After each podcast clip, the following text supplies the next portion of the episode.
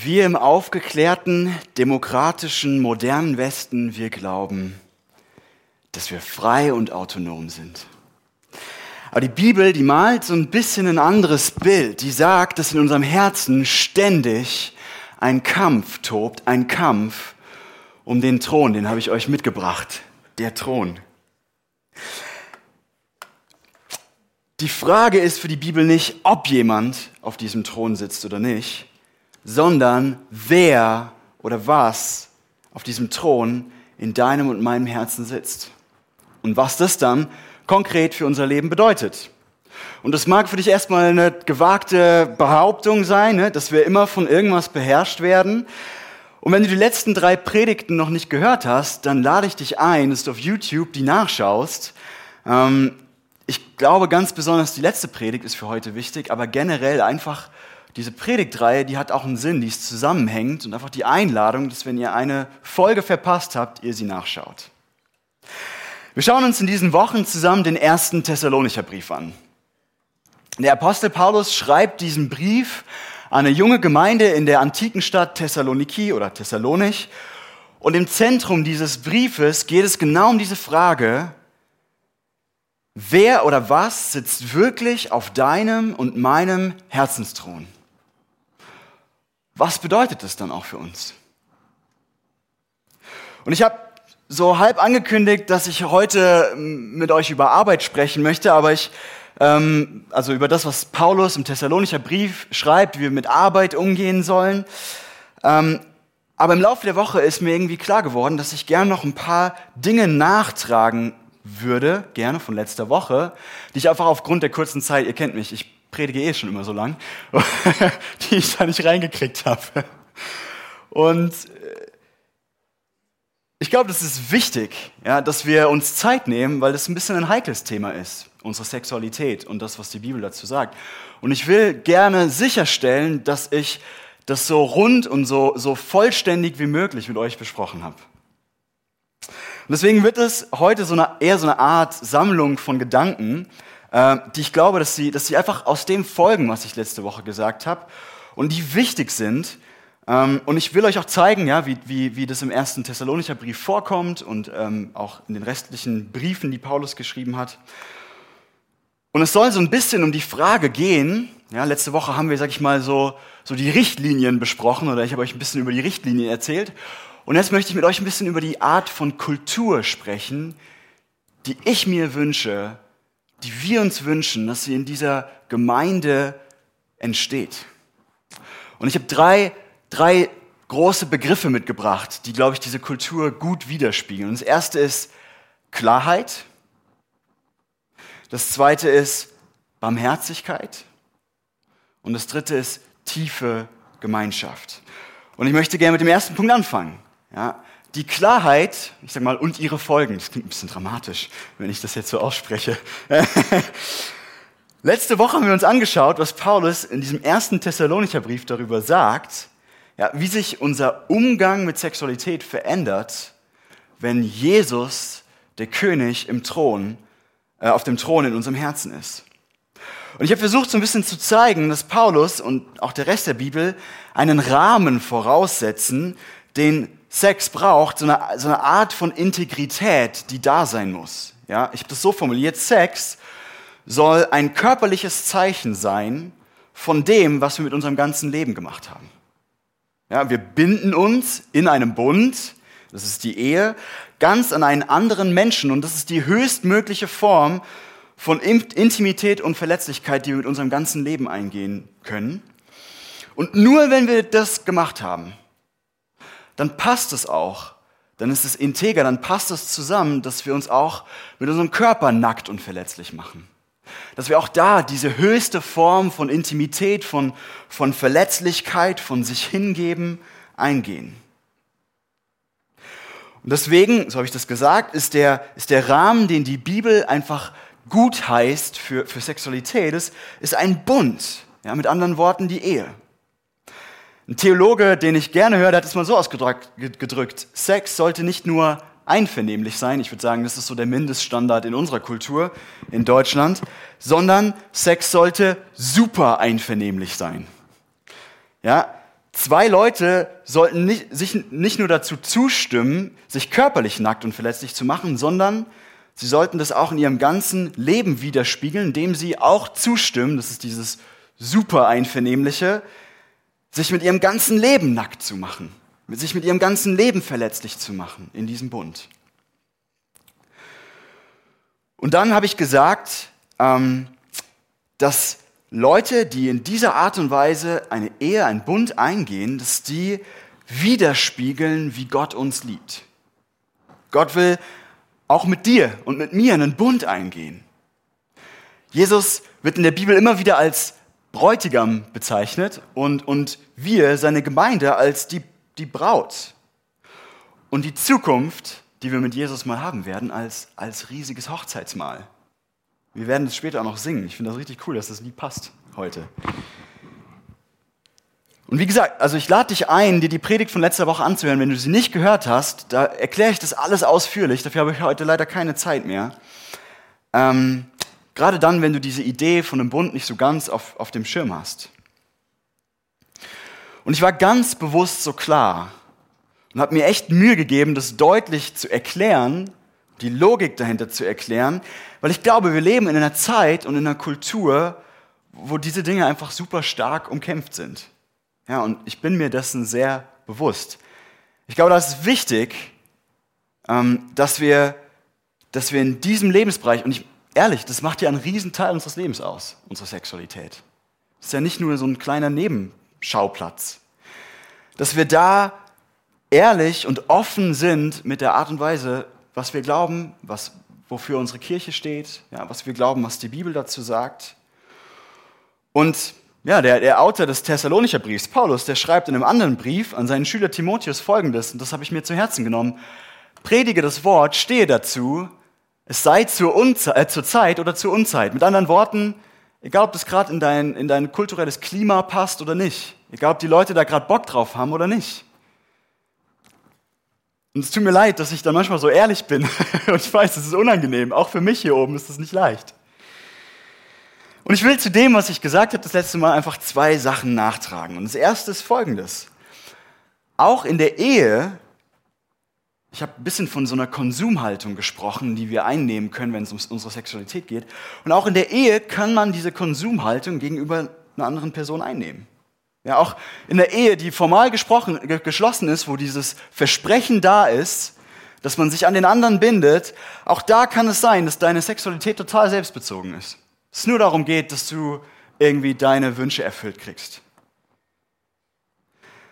Und das heißt auf der anderen Seite nicht, dass es egal ist, ob man eine Ehe schließt oder nicht. Ich denke es ist eher so, ja, ohne dass du einen Bund geschlossen habt, hast, gibt es nicht mal den nötigen Beziehungsrahmen dafür, dass Sex nicht einfach ein Konsumgut ist, sondern zu, dieser, zu diesem Symbol wird, zu diesem Zeichen wird, zu diesem wunderschönen, erfüllenden Zeichen von dem, was in der ganzen Beziehung passiert ist. Das heißt, also die Ehe ist eine notwendige Bedingung, aber es ist eben nur eine Bedingung und keine Garantie. Ja. Und letztlich liegt es, glaube ich, am Schluss auch an unserem Herzen, was da abgeht. Und deswegen zieht sich eigentlich durch die ganze Kirchengeschichte alle Theolog großen Theologen der Kirchengeschichte sind sich da eigentlich einig, dass eine Ehe an sich das nicht automatisch irgendwie alles super und heilig macht, äh, wie wir mit unserer Sexualität umgehen, sondern dass man sich auch in diesem absolut notwendigen Rahmen um eine Haltung bemühen muss, die von Liebe und die von diesem sich verschenken, von diesem sich hingeben geprägt ist. Ich will es einfach nochmal sagen, weil manchmal glauben wir das so, ja, ah, das, das mit, der, mit, dem, mit, dem, mit der Sexualität, das ist ein Problem für die Leute außerhalb von der Ehe und, und in der Ehe überhaupt nicht. Das glaube ich nicht. Ich glaube, es ist immer wieder umkämpft und das ist auch normal, weil wir sind alles Sünder. Wir haben alle irgendwie Mist gebaut in unserem Leben und auch in diesem Bereich. Und dann noch einen zweiten Punkt, und zwar jetzt für all diejenigen unter uns, die, die sich einen Partner wünschen, die vielleicht auf Partnersuche sind oder so. Ähm, da wollte ich auch einfach nochmal sagen, ja, das ist natürlich völlig normal, dass wenn wir auf Partnersuche sind, dann auch danach schauen, was uns gefällt. Ja, wer uns irgendwie gefällt vom Aussehen her. Das, nur weil ich diese Idee des Bundes betone, heißt das jetzt nicht, ja, äh, dass, dass, dass das gar keine Rolle mehr spielen darf. Ich wollte nicht, dass dieser Eindruck entsteht. Ähm, ich glaube, der Punkt ist folgender bei dieser Gegenüberstellung von einem Bund und von Konsum. Es ist folgender. Verliebt sein und sich von jemandem angezogen fühlen, ob es jetzt sexuell ist, körperlich, vom Aussehen her oder vom Charakter oder sowas, das ist, das ist schön und das ist wichtig. Aber es reicht als Basis nicht aus für eine Beziehung, in der man sich so nackt und so verletzlich macht, in der man sich so hingibt, wie das beim Sex der Fall ist. Ja?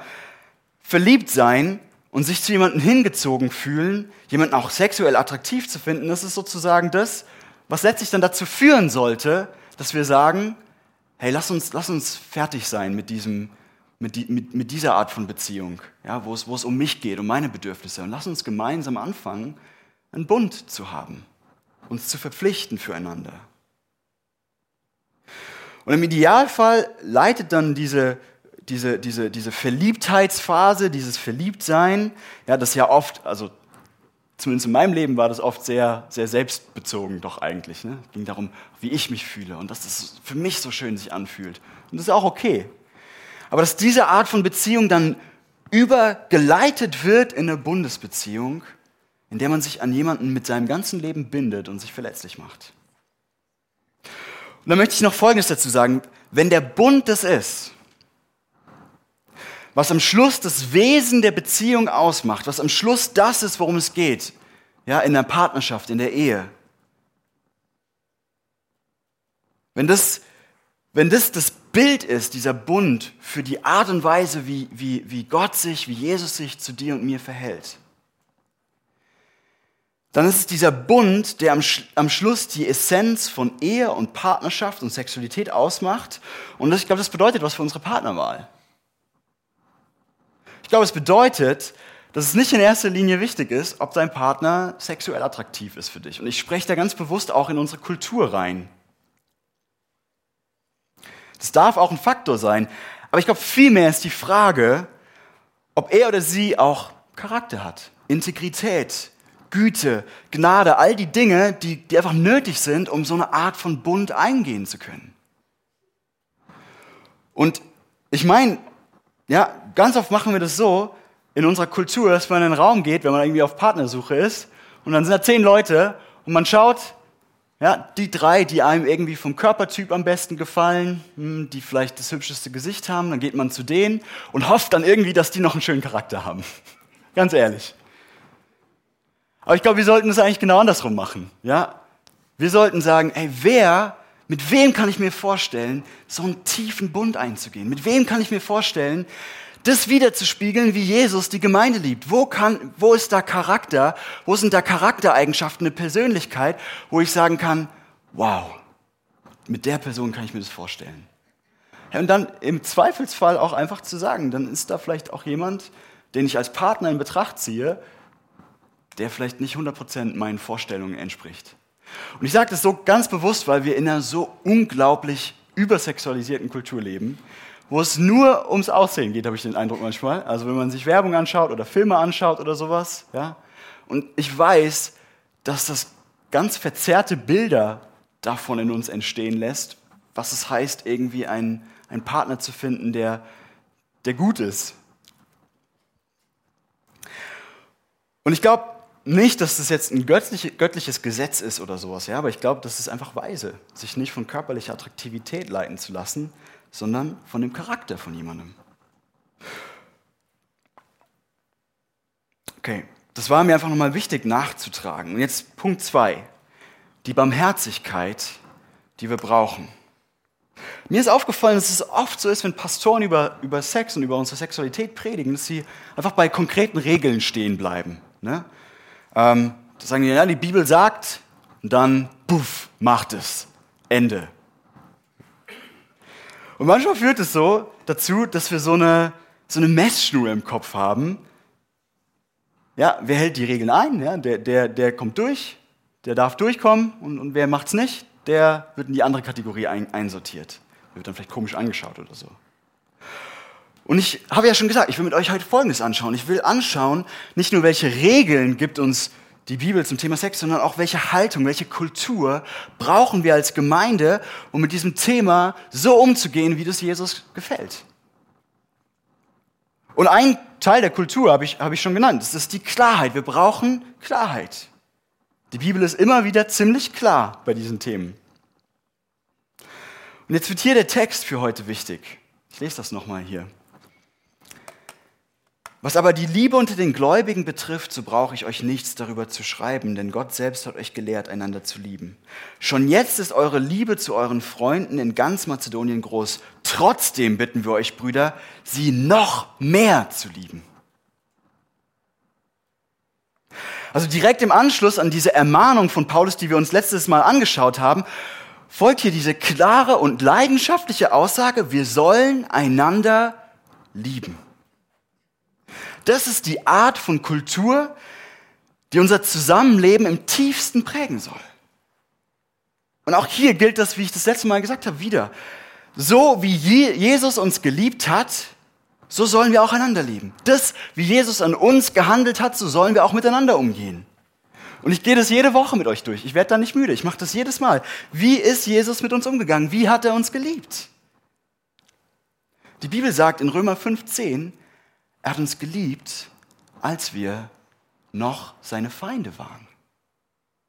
Mit anderen Worten, als wir noch total Mist gebaut haben, ja, als wir Sachen gesagt und getan haben, die völlig daneben waren. Und das tun wir immer noch, immer mal wieder. Also ich zumindest als Pastor. Und er hat uns voll aus Gnade geliebt, ohne dass wir irgendwas dazu beigetragen haben. Wir haben uns das nicht verdient. Es ist volle Gnade. Ich glaube, das ist unendlich wichtig. Lass uns mal ehrlich sein. Jeder von uns kämpft auf die eine oder die andere Art und Weise mit seiner Sexualität. Und ich glaube, viele von uns sind bestimmt auch verletzt worden davon, wie in der Vergangenheit mit dem Thema Sex in Gemeinden umgegangen ist oder umgegangen wurde. Vielleicht hast du eine gescheiterte Ehe hinter dir. Und es hat dazu geführt, dass du schief angeschaut wurdest oder aus deiner Gemeinde geworfen wurdest. Oder vielleicht, vielleicht hast du mit dem Thema Pornografiesucht zu kämpfen und du hast so das Gefühl, ja, das Klima in unserer Gemeinde oder in, in den Gemeinden, in denen du aufgewachsen bist oder die du auch schon erlebt hast, das war immer so eng. Das war immer so, so schwierig, das zuzugeben, dass du das niemandem erzählt hast. Und das hat dich in die Einsamkeit getrieben. So ging es mir lange Zeit. Meine Absicht ist nicht, dass wir das alles jetzt einfach gutheißen und sagen, ja, es ist ja nicht so schlimm, Pornografiesucht, keine Ahnung, gescheiterte Ehen, Ehebruch oder so, alles okay. Ja, das ist, das ist schlimm und es ist dramatisch und es ist schmerzhaft und, und das ist nicht in Gottes Absicht, wenn wir so mit unserer Sexualität umgehen und mit Ehe umgehen. Aber Hey, wenn Jesus uns so sehr geliebt hat, dass er sogar für uns war, als wir noch gegen ihn waren, wer sind wir dann, Menschen nicht zu lieben, die genauso wie wir in ihrem Leben richtig Mist gebaut haben? Und ich weiß, es ist immer einfacher, sich mit der Sünde von anderen Menschen zu beschäftigen, als mit der eigenen. Und vielleicht liegt es auch daran, dass wir manchmal so den Eindruck haben, dass sexuelle Fehler, dass, dass Sünde in diesem Bereich irgendwie schlimmer, irgendwie ungeheuerlicher wäre als, als, als andere. Ja, manchmal fühlt sich das irgendwie in, in, in unseren Gemeinden so an. Ja, ja, wir sind halt alle mal geizig und wir sind alle mal gierig, ja, und, und das mit dem, mit dem, mit dem schlecht über andere reden, das, das gehört halt einfach dazu, ja, gehört zum guten Ton in Deutschland und, und auch das, äh, zum guten Umgang mit Geld, gierig zu sein. Aber wehe, jemand schaut zu lange hin, wenn eine Sexszene im, im Fernsehen irgendwo kommt. Manchmal habe ich so den Eindruck. Und ich will das mal ganz deutlich sagen. Also davon sehen wir in der Bibel nicht viel. Ja, Jesus spricht in den Evangelien viel öfter über Geld und über unseren Umgang mit Geld, als er über Sexualität spricht. Das heißt nicht, dass das dann weniger wichtig ist oder so, aber es heißt einfach nur, dieses Spiel von manche Sünden sind irgendwie schlimmer und die sind verabscheuenswerter oder sowas als andere, das spielen wir nicht mit. Wir haben eine Art von Kultur, wo das nicht passiert. Und Paulus schreibt dann hier, dass wir einander lieben sollen. Und Leute, wir, wir, wie, wie könnten wir einander fertig machen? Wie könnten wir einander brandmarken, sozial aus, ausschließen oder schief anschauen, wenn Jesus selbst, unser Herr, dich und mich nicht schief angeschaut hat, dich und mich nicht fertig macht, sondern alles gibt und sich ganz verschenkt, damit du und ich überhaupt erst die ersten Schritte Richtung guter und heiliger und schöner Sexualität tun können.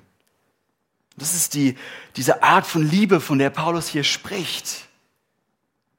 Und das ist die Art von Liebe, von der ich mir so wünsche, dass wir sie hier in unserer Gemeinde gemeinsam leben können. Ich glaube, dass das so wichtig ist. Wir brauchen viel, viel, viel Gnade und Barmherzigkeit füreinander und für uns selbst. Insbesondere in der Zeit, in der, glaube ich, in unserer Kultur immer mehr sexuelles Durcheinander herrscht. Und das, wenn wir uns wünschen, dass Menschen Jesus kennen, wir damit rechnen müssen, dass auch Menschen hier unter uns sitzen, die ein riesiges sexuelles Durcheinander in ihrem Leben haben. Und die wollen wir willkommen heißen. Wir wollen sie so lieben, wie Jesus uns geliebt hat. Wir brauchen genauso viel Gnade, wie wir Klarheit in diesen Dingen brauchen. Und das ist natürlich eine gewisse Spannung. Gleichzeitig so klar zu sein und, und an dem festzuhalten, was die Bibel sagt, und, und dann voller Gnade füreinander zu sein, voller Liebe, voller Annahme, voller Barmherzigkeit. Und dazu will ich einfach eine Sache sagen. Abseits vom Evangelium kann das keiner von uns aushalten, diese Spannung. Nur mit dem Evangelium geht das. Ich will das erklären. Nur am Kreuz wird deutlich, ja, du und ich, wir sind so kaputt, wir sind so sündig, wir sind so, ich sag mal, versaut. Wir alle bauen so viel Mist, auch im Bereich Sexualität. Und es macht viel kaputt und das ist so schlimm, und Gottes Gericht, Gottes, Gottes Kampf damit, mit diesem Bösen so krass, dass Jesus am Kreuz sterben musste, um uns davor zu retten. Und das ist die Klarheit. Und gleichzeitig ist am Kreuz deutlich, wie sehr Gott uns liebt. So sehr, dass er am Kreuz für dich und mich sterben wollte, freiwillig um einen Bund mit dir und mir einzugehen. Egal, egal, ich sag mal, sorry, dieses Wort, aber scheißegal, was du und ich gemacht haben in unserem Leben. Das ist die Barmherzigkeit, die wir brauchen. Seht ihr, wie im Kreuz Klarheit und Barmherzigkeit gleichzeitig da ist. Und wir werden diese Spannung nicht aushalten können, wenn wir nicht am Evangelium festhalten. Das wird uns die Kraft und die Haltung geben, klar und barmherzig gleichzeitig zu sein. Hey, und das ist absolut ein Lernprozess, auch für uns als ganze Gemeinde. Und das ist okay. Und dann will ich kurz noch auf Punkt 3 eingehen. Eine Gemeinschaft, die trägt. Und das ist mir ganz wichtig. Ein Einwand, den ich oft höre, wenn ich mit Leuten, auch mit meinen nichtchristlichen Freunden über, über die christliche Sexualethik spreche, ist immer der, ey, das ist doch überhaupt nicht möglich, so zu leben. Sorry, aber das kann keiner leisten. Ja, wir haben halt Triebe und die müssen ausgelebt werden, zumal wir auch in einer Kultur leben, die das zunehmend schwierig macht. Zum Beispiel äh, ja, heiraten wir inzwischen erst mit, mit 30, 35. Ähm, zu Jesus Zeiten hat man früher geheiratet, auch wenn es da auch Leute gab, die erst sehr spät geheiratet haben. Es war da sehr gemischt. Aber bei uns heiraten super viele Leute super spät. Und dann so lange zu warten, dass man seine Sexualität ausleben kann, das kann man doch keinem zumuten. Ja, das ist doch nicht lebbar. Und dann sind wir halt irgendwie pragmatisch und sagen, naja, komm, dann, dann mach's einfach. Solange du niemandem wehtust. Und ich glaube, wir, wir haben verloren, vergessen in unserer individualisierten Welt, in unserer individualisierten Kultur, was für eine krasse Bedeutung Gemeinschaft in der Bibel dafür hat, wie wir mit unserem Leben umgehen, wie wir auch mit unserer Sexualität umgehen. Wir sind keine Einzelkämpfer. Und nur wenn wir als Gemeinschaft zusammenstehen, einander unterstützen und gemeinsam eine Kultur prägen, die anders ist, nur dann, glaube ich, können wir mit der Kraft Gottes, mit der Kraft des Heiligen Geistes lernen, was es heißt, und mit unserer Sexualität gut und behutsam umzugehen. Einer meiner Lieblingstheologen, der New Yorker Theologe Timothy Keller, der hat mal Folgendes gesagt.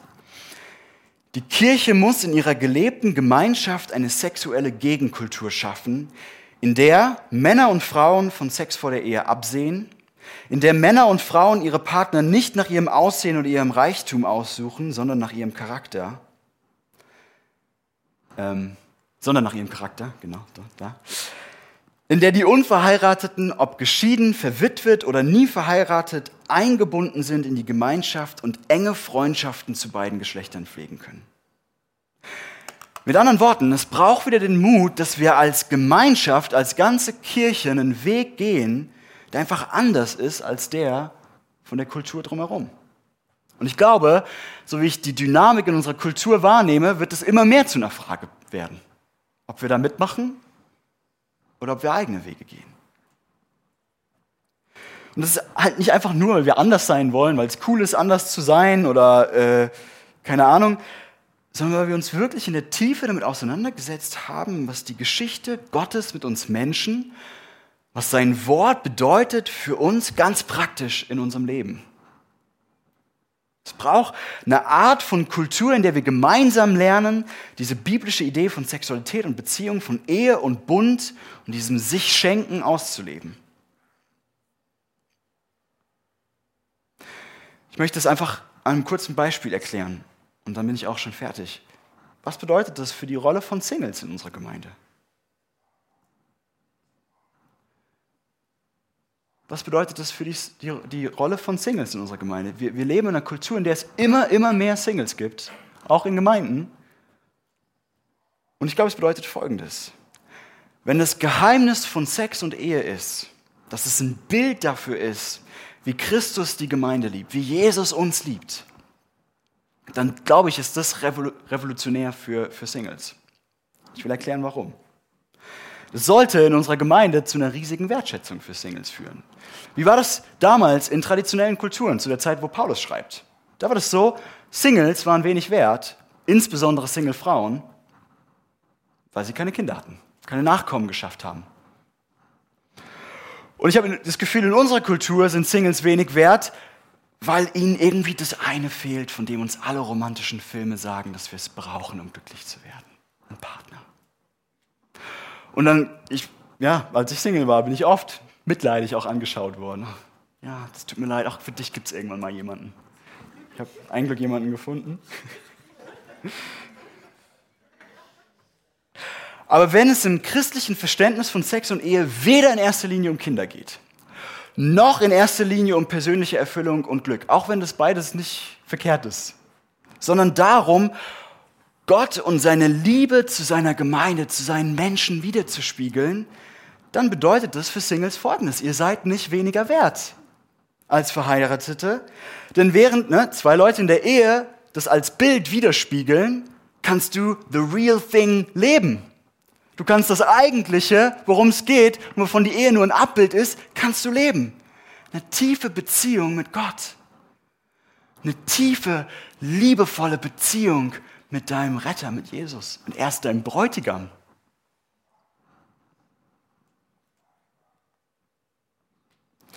Und ich wünsche mir so, dass sich das dann auch darin widerspiegelt, wie wir, wie wir in unserer Gemeinde mit Singles umgehen.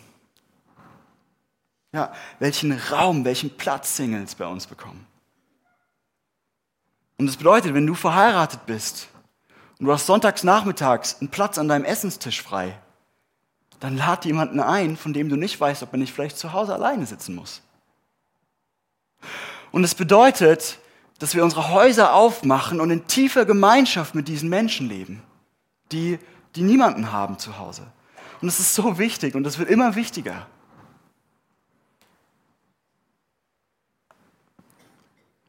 Es bedeutet bestimmt noch ganz viel anderes, das ich jetzt nicht ausführen möchte, weil ich versuche heute mal unter der Zeit zu bleiben. Und deswegen binde ich den Sack jetzt zu. Ich glaube, es gäbe noch ganz viel zu sagen, ja, was diese biblische Sicht von Sex und Ehe für uns, für uns bedeutet. Und ich will es einfach mal bei diesen drei Punkten belassen. Die könnt ihr euch merken, ich glaube, es ist nicht so schwer. Wir wollen eine Kultur der Klarheit. Wir wollen einfach zu den Dingen stehen, die wir glauben. Das ist okay. Und wir brauchen dringend eine Kultur der Barmherzigkeit. der Liebe füreinander. Die Art von Liebe, mit der Jesus uns geliebt hat. Und das muss alles in der Gemeinschaft stattfinden, wo wir einander tragen. Wo wir einander lieben. Und wo Platz ist, auch für die Zerbrochenen, auch für die Menschen, die alleine sind. Und das ist mir so wichtig. Amen.